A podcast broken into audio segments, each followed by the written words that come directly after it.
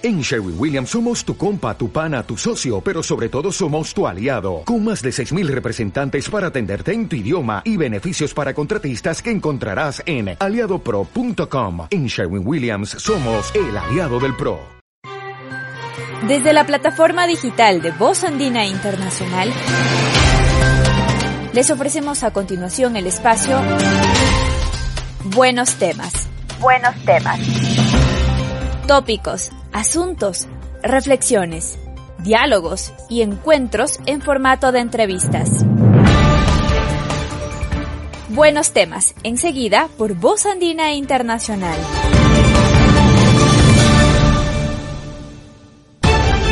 Un saludo muy cordial y atento a toda la audiencia de Voz Andina Internacional. Iniciamos un nuevo capítulo en la serie Buenos temas. Hoy vamos a hablar sobre una magnífica maestría que abre la Universidad Andina Simón Bolívar. Y para ello contamos con la presencia del eh, coordinador académico de esta maestría, Esteban Nichols, a quien le saludamos y le agradecemos por su presencia.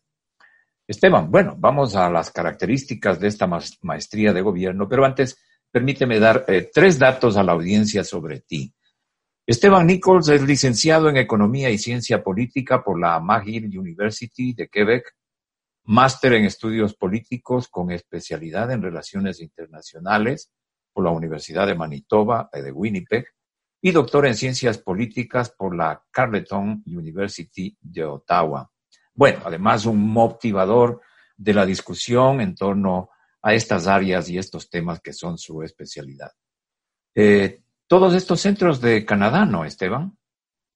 Así es, Ramiro, todos son centros de Canadá, sí. Bien, pasemos a lo que es eh, eh, la información que queremos dar a nuestra audiencia, la maestría de gobierno. Empecemos por las características que tienen los eh, rasgos fundamentales para empezar. Bueno, gracias Ramiro nuevamente. la maestría yo diría que tiene tres características importantes que la audiencia debe conocer. La primera es que es la única en el país eh, y la única eh, en la región eh, que trata específicamente el tema del gobierno. Entonces, esta es la primera y, notoria característica de la maestría. La segunda es su, digamos, su flexibilidad en cuanto al perfil de salida de los postulantes y las postulantes ya que la maestría tiene una combinación entre eh, eh, em, una aproximación académica eh, con buenas bases teóricas para investigadores e investigadoras, pero al mismo tiempo tiene materias, digamos, llamémoslas, llamémoslas así, técnicas, que podrían ser utilizadas en el perfil de salida o configurar un perfil de salida para, para gente que quiera trabajar también en el sector privado. Entonces, no es una maestría que exclusivamente está pensada en términos de la formación de académicos o académicas, sino que es una maestría que, eh, de, eh, de, más largo alcance, de más amplio alcance. Este, y por último, la maestría es una maestría muy, muy contemporánea. Este, la maestría tiene, por ejemplo, materias que nos ayudarían a entender lo que está pasando con la pandemia, el COVID, la reacción global y también la reacción, por supuesto, latinoamericana y ecuatoriana. Entonces, su contemporaneidad, eh, su, eh, su, relevancia científica para el momento en que vivimos, eh, para la historia del, presente, del presente, como diría Michel Foucault, su flexibilidad en cuanto al perfil de salida, eh, creo que va a ofrecer más oportunidades laborales a quienes egresen de esta maestría que de otras maestrías comparables. Y por último, eh, lo que decía al principio, esta maestría no se, no se la puede encontrar en ninguna otra parte de Latinoamérica. Eh, se tendría uno que ir a Europa para encontrar algo similar. Entonces, Ahora, estas son básicamente las características, sí, en ese contexto, en ese contexto, Esteban, ¿hacia quién está dirigido?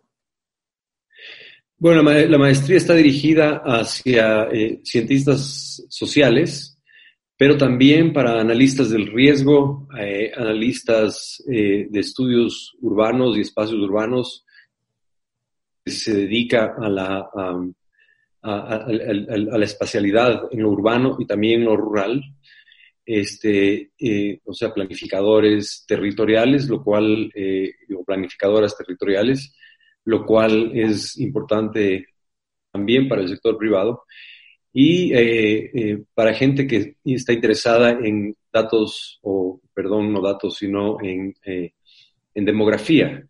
Entonces, la maestría combina estas tres aproximaciones para configurar un, eh, como te había dicho antes, una maestría flexible en cuanto al perfil de salida. Sería magnífico que la clase política aspire a una maestría así también, ¿no? Eh, sí, claro, por supuesto. Es, decir, eh, la maestría también está, bueno, especialmente diría yo, dirigida hacia hacedoras y hacedores de política pública. ¿No es cierto? Entonces, eh, una cosa importante en este sentido es que la, gente que saldría de esta maestría eh, eh, tiene, tendría conocimientos técnicos especializados.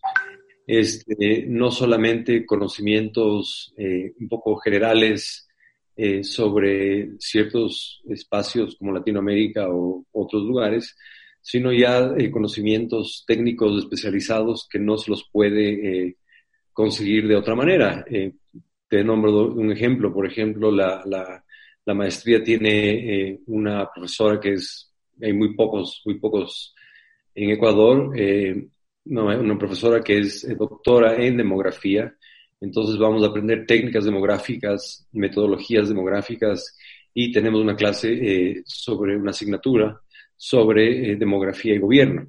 Pero claro, la maestría en definitiva, eh, al final del día es una maestría en gobierno, por lo que, por supuesto, que eh, investigadoras e investigadores interesados en este tema y además personeros o potenciales personeros del, sector público, yo diría de, que aspiran a, altos rangos en el sector público, se beneficiaría muchísimo de esta eh, de, la, de lo fuerte que es la maestría en cuanto a metodología y teoría, pero también en sus especificidades técnicas, ¿cierto? Entonces, eh, yo, yo, creo que es eh, una maestría completa y, el perfil, esta, esta, esta combinación que, se, que desemboca en el perfil de salida, es, es, única, ¿no? Aquí aquí en el Ecuador, en la región.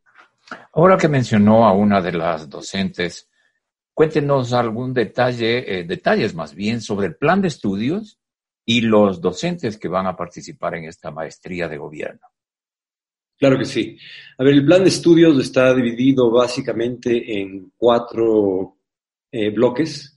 El primer bloque son las asignaturas obligatorias generales y estas, eh, estas asignaturas están divididas básicamente en asignaturas metodológicas y asignaturas de corte teórico e histórico. Eh, la mayoría de ellas están eh, orientadas hacia entender eh, teorías o cuerpos teóricos importantes para entender lo que es el gobierno, como teorías del Estado, la teoría de la gubernamentalidad, la historia del Estado en América Latina, este, las bases teórico y prácticas de la, de la política pública.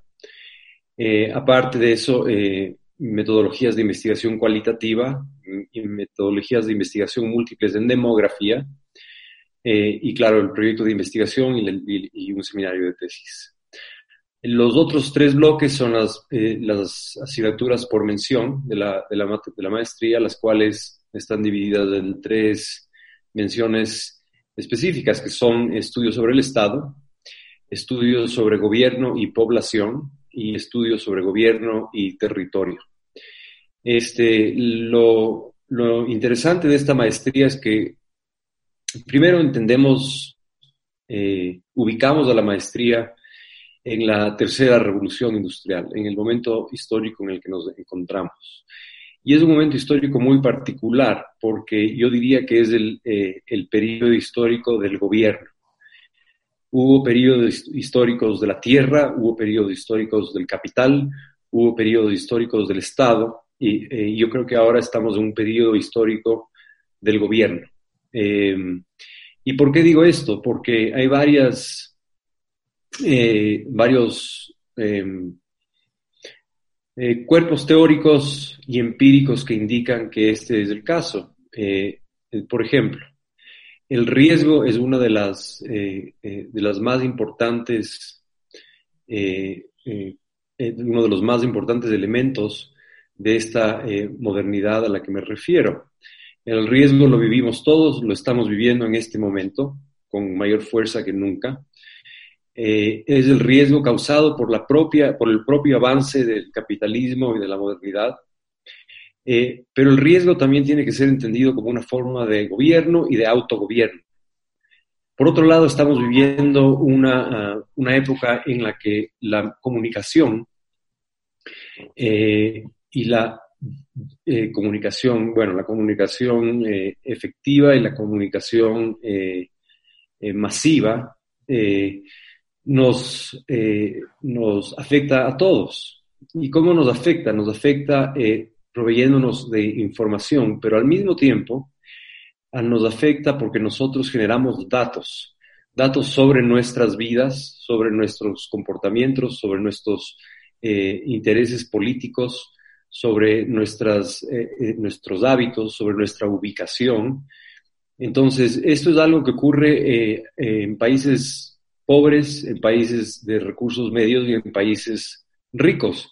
Entonces, esta información no solamente afecta al individuo cuando la recibe, sino que el individuo sin necesariamente darse cuenta está dando información. Y después esta información regresa al individuo de manera algorítmica y conduce su comportamiento. Entonces, esto a nivel de poblaciones puede ser controlado. Esto quiere decir que las poblaciones, eh, eh, hay, hay, una distribución de poblaciones en términos algorítmicos y eh, estas poblaciones están un poco controladas por este, este uso masivo de las redes sociales, del YouTube, de Google.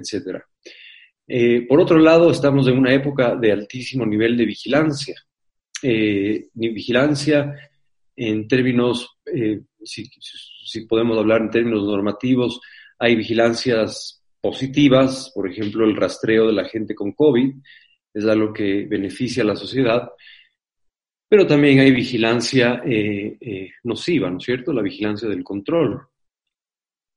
Nunca antes la sociedad global, incluido el Ecuador, ha tenido un nivel de vigilancia este, tan importante y todos estos elementos, es importante notar, son descentralizados. Ya no es el poder eh, eh, que se eh, estudiaba en la, época, en la ciencia política clásica, en la que estudiábamos al Estado y principalmente al gobierno del Estado para entender el control de poblaciones y por otro lado el capital y los capitalistas o la clase capitalista para entender este, la relación entre el poder económico, el poder político y el control de las poblaciones.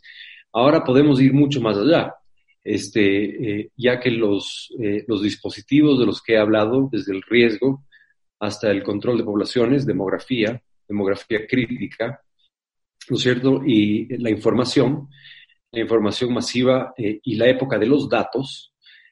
nunca antes los datos han sido tan importantes como lo son ahora configuran un espacio de gobierno. Por otro lado, este, tenemos, como una de las menciones eh, deja, eh, deja claro, tenemos al territorio como un tercer eje de dominación. Claro, la dominación usualmente es entendida como algo negativo, ¿no es cierto? Pero la dominación no es necesariamente algo negativo. Eh, uno puede, por ejemplo, en, el contexto del COVID, entender que el uso de la máscara es de alguna forma una, dominación, ya que uno podría sentir que no quiere utilizar la máscara. Pero al utilizar la máscara uno evita el contagio, de, el contagio propio y el contagio de los demás. Entonces, eh, los sentidos de dominación eh, tienen que tener una relación con un territorio, no están, eh, no están vinculados a la nada o al vacío, sino que tienen que estar vinculados a un territorio. Entonces, la pregunta que hace la maestría es cómo se configuran territorios gobernables. Entonces hay varias técnicas eh, de gobierno, tecnologías de gobierno, aproximaciones de política pública para convertir a un territorio en un territorio gobernable. Entonces, todo este, eh, los detalles de eso, por supuesto, los tendré que dejar como eh, algo que los estudiantes que postulen a la maestría los, lo, aprendan ahí, en ese, en, ese, en ese foro, en ese contexto. Pero básicamente esos son los intereses de la maestría y, repito, yo creo que estamos en la época del gobierno. Entonces, eh, ¿qué más relevante para el momento en que vivimos que una maestría en gobierno? Eh, bien, nos has dado el contexto eh, y has hecho referencia a lo que está viviendo la humanidad, a lo que estamos viviendo todos y cada uno, la pandemia, ¿no? En ese sentido, ¿cuánto ha influido este contexto para para esta maestría en cuanto al, régimen académico que se va a adoptar? En realidad esto es, esto es importante y no, no quiero, eh, no quiero sonar eh, eh, atorrante tal vez con esto, pero la maestría estaba diseñada antes que, que ocurra la pandemia, sino que tuvo que pasar por los procesos legales y normativos del caso y se va a ofertar ahora, pero la maestría en su conjunto ya veía venir, si se quiere, un, un problema como el, como el que estamos viviendo, como el que estamos viviendo. Y la pregunta que se hacía la maestría es, o que se hace la maestría es, ¿qué hacer cuando el riesgo se convierte en realidad, por ejemplo? Eh, ¿Cómo se comportan las poblaciones en una eh, condición de extremo riesgo, por ejemplo, eh, como la que estamos viviendo ahora? Entonces, la maestría yo creo que resulta, resultó pues visionaria en ese sentido. Y además de, esto, yo creo que la maestría es súper importante para entender lo que ocurrirá en el mundo después de que esta pandemia eh, eh, nos, nos, deje. Y yo creo que esto no va, no va a ocurrir pronto. Pero esto es una, esta es una maestría que va a tener relevancia para el mundo post-COVID, ya sea para entender eh, las, los cambios que se, que se darán y también para entender que hay cosas que no, eh, no ceden al cambio, a pesar de las crisis y los riesgos. Entonces ahí entendemos por qué. Por ejemplo, la teoría de la gubernamentalidad y las teorías eh, que tienen corte ontológico o una perspectiva ontológica más que epistemológica tienden a ver cómo las personas reaccionan cuando sus hábitos de vida sus, hábitos generales diarios, son este, eh, puestos en, una eh, condición de incertidumbre. Entonces, la maestría estudia este tipo de, comportamientos, pero a nivel poblacional, si no sería una maestría en, psicología. Pero esto eh, nosotros lo estudiamos a nivel poblacional. Entonces, el riesgo a la población eh, eh, el riesgo y la población están muy, muy unidos en términos conceptuales y en términos empíricos. Por otro lado, hemos insertado en la maestría una forma de gobierno que es específica y relevante para Latinoamérica, que es la desigualdad. Eh, la desigualdad existe en todo el mundo, por supuesto, es un producto del capitalismo, un subproducto del capitalismo, pero eh, la, desigualdad, es particularmente eh, aguda en América Latina. Entonces, la pregunta que se hace la maestría en la asignatura del caso es cómo se gobierna la desigualdad en Latinoamérica.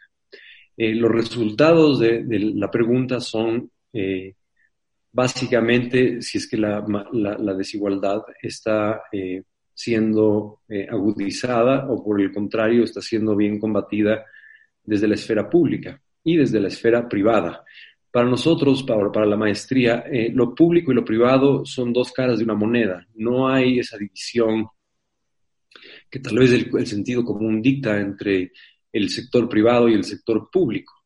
En realidad, eh, históricamente, el aparecimiento del Estado moderno es el aparecimiento de la sociedad civil. Previo al Estado moderno no existía una sociedad civil como tal. Eh, por lo tanto, el, sector público y el sector privado siempre estarán eh, o tendrían que analizarse como un complejo, no como dos entes separados. Y esto es lo que hace la maestría precisamente. Eh, se nos están quedando las menciones al cuerpo docente, Esteban, por favor. Sí, perdón, me olvidé. El cuerpo docente, bueno, tenemos varios, eh, varios y varias docentes eh, em, expertos en estos temas que, que, voy a mencionar. tenemos a William Sasher, él es doctor en, en cambio climático y estudios, estudios climato, o climatología en general. Eh, quien va a encargarse de estudiar eh, o de, impartir cátedra en cuestión en, relación al riesgo y el cambio climático eh, y desastres naturales. tenemos también a Gabriela Cabezas, que es demógrafo, doctora en demografía. Está también Sofía Cordero, que es doctora en ciencia política con menciones o, digamos, con especialidad en, en políticas públicas. Tenemos a César Montúfar, que es un internacionalista, y también eh, ahora está muy eh, dedicado a, los estudios urbanos, fue eh, candidato a alcalde de Quito, como todos sabemos, con una altísima votación. tenemos también a Pablo Andrade, quien es un conocido cientista social del Ecuador, que es un especialista en burocracias comparadas. tenemos también a Marco Romero, eh, economista y doctor en, relaciones internacionales, que se especializa eh, particularmente en temas de desigualdad. Eh, por otro lado, están conocidos cientistas sociales del país como Roque Espinosa o Pablo Espina. Y por último, y, por último estamos Arturo Villavicencio, que se especializa en, en teorías sociales, sociológicas particularmente en teorías eh, del caos, en teorías del orden, en teorías de la, eh, eh, del riesgo también. Y por último estoy yo, que soy experto en, precisamente en gubernamentalidad y el gobierno de la, en, la contemporaneidad. Entonces, ese es el cuerpo docente de la, de la maestría. todos somos doctores, salvo una persona. Eh, eh, en nuestras áreas de eh, especialización. la mayoría de nosotros hemos tenido la, la ventaja de poder estudiar en universidades del más alto nivel a nivel mundial. Entonces, la planta docente es muy fuerte y también puede estar esto, les invito pues a que conozcan nuestras publicaciones y los, los, productos académicos que salen del área, que son realmente fuertes y que eh, tienden a producir pensamiento desde Latinoamérica eh, sin consumir o reproducir necesariamente o ser simplemente reproductores de conocimientos generados en otras partes del mundo. Yo creo que esa es una de las, eh, de las partes más importantes o reconocibles del área de estudios sociales y globales de la universidad. Magnífico, Esteban. Ah, algunos eh, temas puntuales, eh, el título que se obtiene, horarios, horarios que van a tener los estudiantes, el calendario. Bueno, la Universidad Andina en general está cerrando su ciclo de la oferta académica, pero esto tiene un calendario especial, ¿no, Esteban? Sí, eh, las, las, aplicaciones se cerrarán en las postulaciones en agosto. Eh, y el horario es a tiempo completo. Este, eh, los horarios ya específicos se determinan en, eh, más tarde en la programación por el área administrativa del, del, departamento de nuestro, del área de estudios sociales y globales. Este, y se me escapa la última, me, me habías hecho una, una, una, una pregunta más. Eh, sí, el, em, digamos, el, el calendario que se va a tener. Bueno, el calendario es como todas las otras maestrías, este, dura eh, la maestría un poco más de un año y medio, eh, incluida la tesis, entonces tenemos la parte docente, eh, que bueno, en el primer, desde octubre hasta enero ya está confirmado, no será presencial, sino será virtual. Este, desde enero podrá, podría ser el caso de que sea, que volvamos a, a un a un modelo presencial o semipresencial, pero en definitiva el primer año, eh, que son tres trimestres, está compuesto por la fase de docencia y metodológica y la segunda parte de la, de la, la maestría, en el segundo año, ya se inicia con, lo, con la tesis como tal. La investigación. La investigación, sí. El proceso de investigación. Eh, ahí la, la, universidad ofrece, aparte de becas completas, becas parciales y becas de colegiatura, también ofrece ayudas financieras para investigación. Entonces, la gente que que llega a lograr este, este, obtener esta ayuda puede completar la maestría eh, en un año, básicamente. Entonces, un poquito más de un año, ¿no? Un año y un mes. Entonces, Así ese es. el ese es el calendario de la maestría, sí.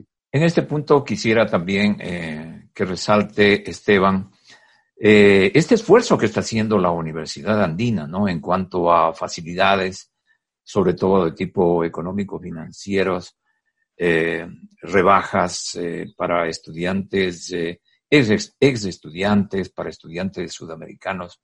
En fin, algunos datos al respecto, Esteban. Sí, a ver, la universidad ha hecho un esfuerzo económico enorme para poder seguir, primero ofertando sus programas insignias, si, si uno quiere llamarlos así, pero también para innovar, como es esta maestría en de la que estamos hablando el día de hoy, la maestría en gobierno, que es una maestría, como le dije, eh, eh, muy innovadora ¿no? para la región y para el país. Eh, y entonces en este, en este esfuerzo, obviamente se ha considerado que el país y el, el, planeta en realidad estamos en una situación de crisis, por lo cual hay rebajas, se ha rebajado la, la colegiatura en general, y también hay rebajas adicionales para las personas, por ejemplo, que pagan al contado, este, eh, y para los eh, para estudiantes sudamericanos. Entonces, eh, las ayudas financieras son además otro, otro eje importante que, que, es un esfuerzo enorme que la universidad está haciendo para mantenerlas eh, sin variación. Eh, y estas son las becas completas, las becas de colegiatura, eh, y las becas parciales. Eh, eh, las becas completas, por supuesto, implican el no, el, el, que la universidad cubre los costos de la maestría y aparte hay un estipendio que ahorita no, yo no soy eh, miembro de, digamos, del, del, cuerpo administrativo de la universidad, pero eh, cubre, un, hay un estipendio aparte del, del, de la beca y por supuesto el acceso a la, a la excelente eh, residencia que tiene la Universidad Andina, que es eh, probablemente la, la, residencia más, más, eh, más importante que hay en el Ecuador en cuanto a, a, para acoger a estudiantes de fuera de, Quito y estudiantes de fuera del país. Por supuesto, hay las rebajas, las rebajas que mencioné sobre quienes pagan al contado, la maestría ahora está a precios muy competitivos, realmente en términos de la crisis, por supuesto. Bueno, siempre lo ha sido, siempre ha sido así, pero la, universidad ha hecho un enorme, esfuerzo. Hemos hecho todos los de la universidad un enorme esfuerzo eh, económico, porque eh, para poder llegar a estos objetivos todos hemos contribuido, desde los profesores hasta las personas eh, de las áreas administrativas etcétera, hemos contribuido eh, eh, para que se pueda eh, lograr este objetivo de mantener una oferta académica del más alto nivel a nivel de la región y que podamos no solamente seguir con la, las, las, ofertas académicas que veníamos ofertando, sino que tengamos nuevas propuestas académicas y puedo anticiparles que van a venir aún más propuestas académicas a nivel de doctorado estamos trabajando en eso y yo creo que para el próximo año tendremos ya una, una, una oferta igualmente innovadora, igualmente fuerte en, los, en, en, las áreas técnicas y áreas teóricas eh, y, por supuesto, en, en la investigación empírica eh, desde el área de estudios sociales y globales. Esa es básicamente la... Uh -huh. Qué bien. Ahora, eh, mayor información pueden tener eh, los interesados ingresando al portal de la Universidad Andina Simón Bolívar, que es www.uasb.edu.es.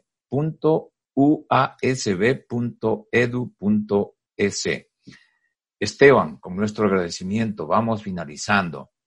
Eh, cerremos con una invitación a los interesados, a los profesionales que quieran ah, incursionar en este escenario que nos has descrito anteriormente sobre el gobierno y esta maestría. Sí, bueno, les invito eh, eh, a participar en nuestro proyecto académico. Eh, ya suena un poco cansón, pero que es muy innovador, es muy contemporáneo, es flexible y que yo creo que tendrá, tendrá producirá resultados en el ámbito académico y en el ámbito profesional muy concretos y muy prometedores, así que les invito a postular a la maestría. Tenemos un, eh, un, horario especial o un calendario especial, así que tenemos, hemos ampliado el, el, tiempo para que la gente postule al, programa, por lo que eh, tenemos eh, todo listo para, que, para arrancar en octubre. Ya hay una alta demanda para la maestría este, y existe, bueno, pues la posibilidad más aún para que la gente se interese en este asunto porque es un, como, te digo, hay una, ya, ya existe una demanda, existe, la, existen las condiciones logísticas que permitan a la gente poder operar sin el estrés del apuro, entonces van a poder aplicar y postular con tiempo, pero tampoco eh, eh, hay que eh, atrasarse, ¿no? Entonces, les invito a postular. de nuevo, mi nombre es Esteban Nichols, yo, yo coordino la maestría en gobierno y, espero verles en el aula. Muy bien, muchas gracias. Este ha sido un diálogo de Voz Andina Internacional con Esteban Nichols, él es el coordinador académico de esta maestría de gobierno. Hasta la próxima, Esteban. Muchas gracias. Ramiro, te agradezco mucho. Hasta luego y gracias a nuestra audiencia por su siempre amable y gentil sintonía. Voz Andina Internacional les ofreció a ustedes Buenos, temas. Un espacio de entrevistas para compartir contenidos de gran interés para la colectividad. Una producción periodística de Voz Andina Internacional.